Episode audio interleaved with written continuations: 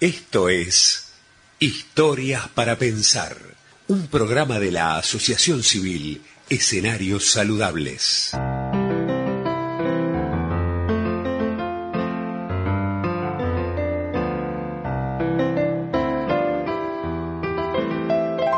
Nuevamente amigos y amigas nos encontramos para compartir junto con ustedes, nosotros desde la Asociación Escenarios Saludables, un espacio, un momento para pensar, ¿no?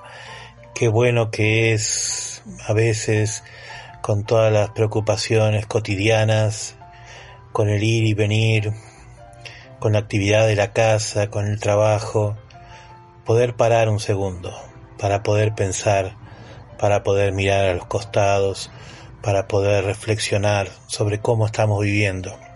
Y hoy tenemos un cuento muy interesante que se llama Las cuatro esposas, que nos hace pensar un poquito en dónde ponemos nosotros nuestras, nuestras prioridades, qué cosas son las más importantes y hasta qué punto sabemos valorar aquello que es más importante en nuestra vida. Por eso vamos a compartir nuevamente a través de la voz de nuestro eh, querido voluntario Fernando Aval este cuento que eh, se llama Las cuatro esposas.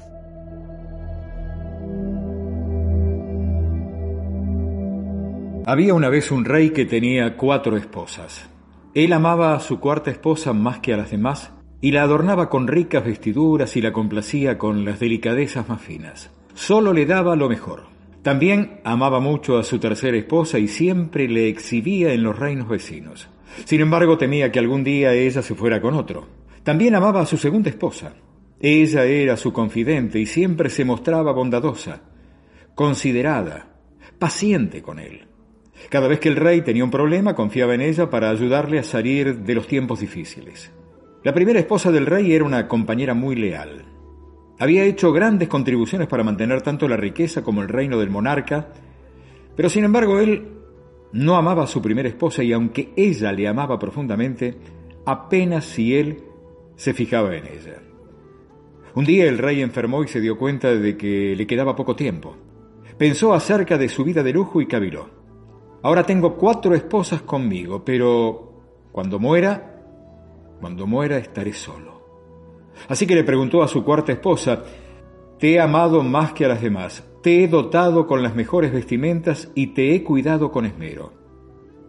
Ahora que estoy muriendo, ¿estarías dispuesta a seguirme y ser mi compañía?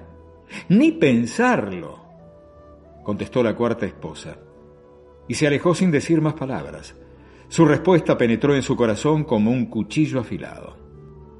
El entristecido monarca le preguntó a su tercera esposa, te he amado toda mi vida. Ahora que estoy muriendo, ¿estarías dispuesta a seguirme y ser mi compañía? No. No, contestó su tercera esposa. La vida es demasiado buena. Cuando mueras pienso volverme a casar. Su corazón experimentó una fuerte sacudida y se puso frío. Entonces preguntó a su segunda esposa, Siempre he venido a ti por ayuda y siempre has estado allí para mí. Cuando muera, ¿Estarías dispuesto a seguirme y ser mi compañía? Eh, lo siento, no puedo ayudarte esta vez, contestó la segunda esposa. Lo más que puedo hacer por ti es enterrarte. Su respuesta vino como un relámpago estruendoso que devastó al rey. Entonces escuchó una voz. Me iré contigo y te seguiré donde quiera que tú vayas. El rey dirigió la mirada en dirección de la voz, y allí estaba su primera esposa. Se veía tan delgaducha, sufría de desnutrición. El rey, profundamente afectado, dijo, debí haberte atendido mejor cuando tuve la oportunidad de hacerlo. La moraleja de este cuento, las cuatro esposas, en realidad, dice la moraleja, en realidad, todos tenemos cuatro, cuatro vidas, cuatro vidas. Nuestra cuarta esposa es nuestro cuerpo. No importa cuánto tiempo y esfuerzo invirtamos en hacerlo lucir bien, nos dejará cuando muramos. Nuestra tercera esposa son nuestras posesiones, condición social y riqueza. Cuando muramos, irán a parar a otros. Nuestra segunda esposa es nuestra familia y amigos.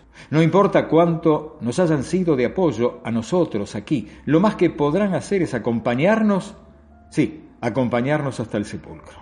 Y nuestra primera esposa es, es nuestra alma, frecuentemente ignorada en la búsqueda de la fortuna, el poder y los placeres del ego. Sin embargo, nuestra alma es la única que nos acompañará donde quiera que vayamos. Así que, cultívala fortalécela y hazlo, hazlo ahora, en este momento. Es el regalo más grande que puedes ofrecerle al mundo. Deja brillar tu alma. Deja brillar tu alma.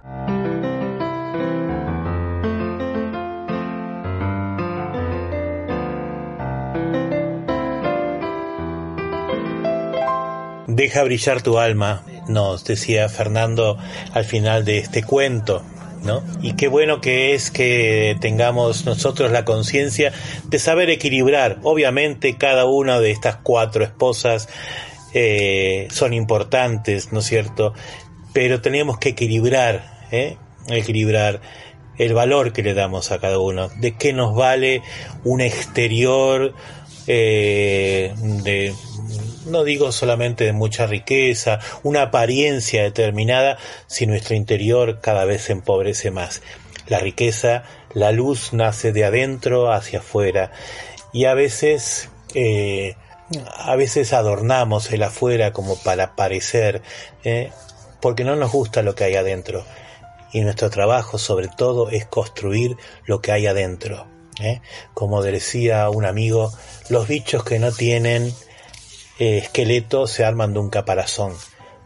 Tenemos que armarnos un esqueleto interior, nuestros valores más importantes, lo que nos sostiene firmes, erguidos como el esqueleto, está dentro, no se ve, pero está dentro. Y por ahí hacia afuera está lo más frágil. ¿eh? No, no nos gastemos la vida armando un caparazón. Por eso dejemos brillar nuestra alma, echémosle eh, pulamos el brillo de nuestra alma. Los invitamos entonces a, reflexionar esto escuchando una canción preciosísima eh, del flaco Espineta, Alma de Diamante, eh, esa alma que brilla. y no nos despedimos antes de recordarles que si se quieren poner en contacto con nosotros lo pueden hacer a través de nuestra página www escenariosaludables.ar. Hasta la próxima.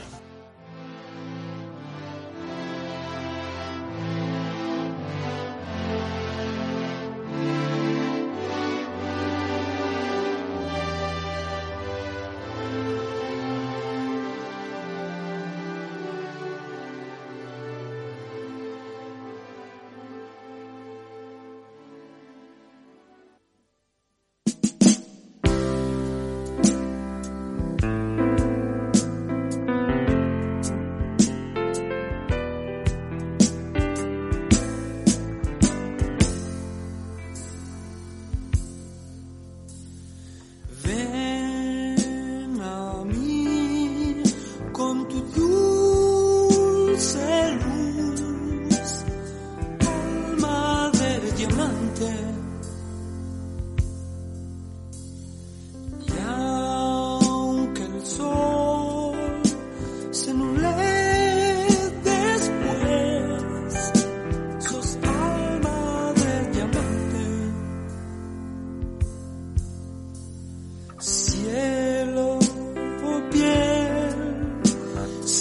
酒。